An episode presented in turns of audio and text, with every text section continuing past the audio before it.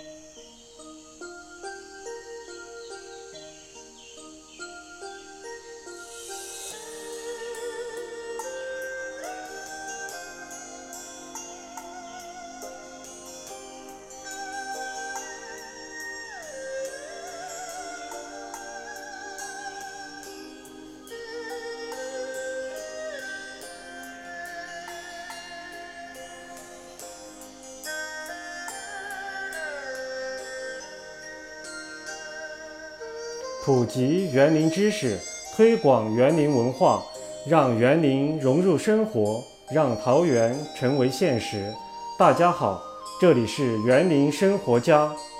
今天为您播讲挺有意思的中国古典园林史第三讲：隐士的桃花源——魏晋南北朝园林。园林简史：园林体系的初创期。二、私家园林。魏晋南北朝时期，玄学高度发展，自然审美意识提高，寄情于山水之间，成为官僚、文人、士士大夫、隐士集团的共同追求。这一追求逐渐转化为对良好居住环境的向往，从而促进了私家园林的营造。这一时期的园林。是山水、植物和建筑相互结合组成的自然山水园。自然山水园的出现，为后来唐、宋、明、清时期的园林艺术打下了深厚的基础。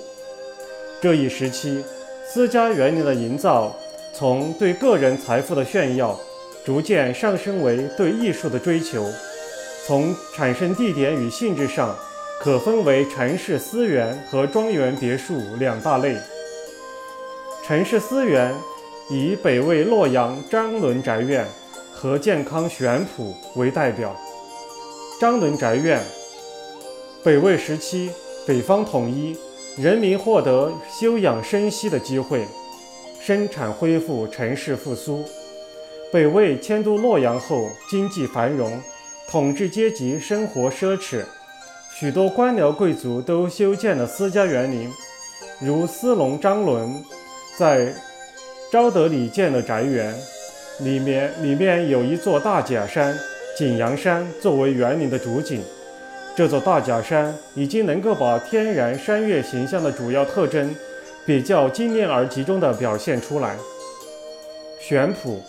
南方社会相对比较稳定，经济发展后来居上。王公贵族与官僚热衷于游玩享受，在城市里营建私园的现象比较多，如文惠太子在健康营造玄圃，园内出现了用于游乐、攀登、远眺的塔等建筑物。除了城市私园以外，士族大夫在城镇以外的郊区拥有大量的庄园、别墅。也叫别业山居。庄园是自给自足的经济体，一般位于自然环境优美、自然资源丰富的山野地带，拥有大片的良田、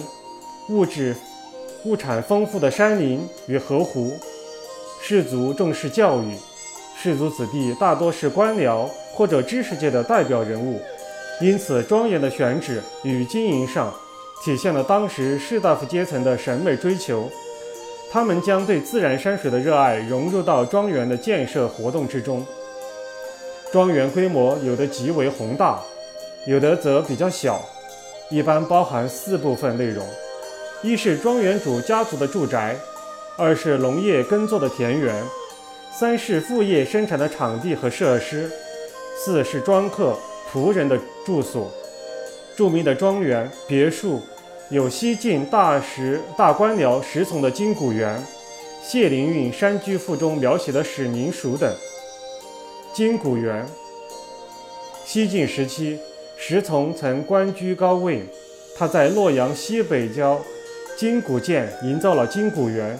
将其作为晚安享晚年生活、享受自然山林之乐，且保证衣食无忧的场所。史宁署，东晋时期，北方的士族大户随晋王室南迁，在江南风景优美的山野地带建设了很多庄园别墅，如北方氏族大户王谢两族南迁到会稽郡（今浙江绍兴一带），结合当地的自然风景，营造了具有自然山水之美的庄园。其中，谢玄为东晋名将，归隐后在会稽郡营造庄园始宁署。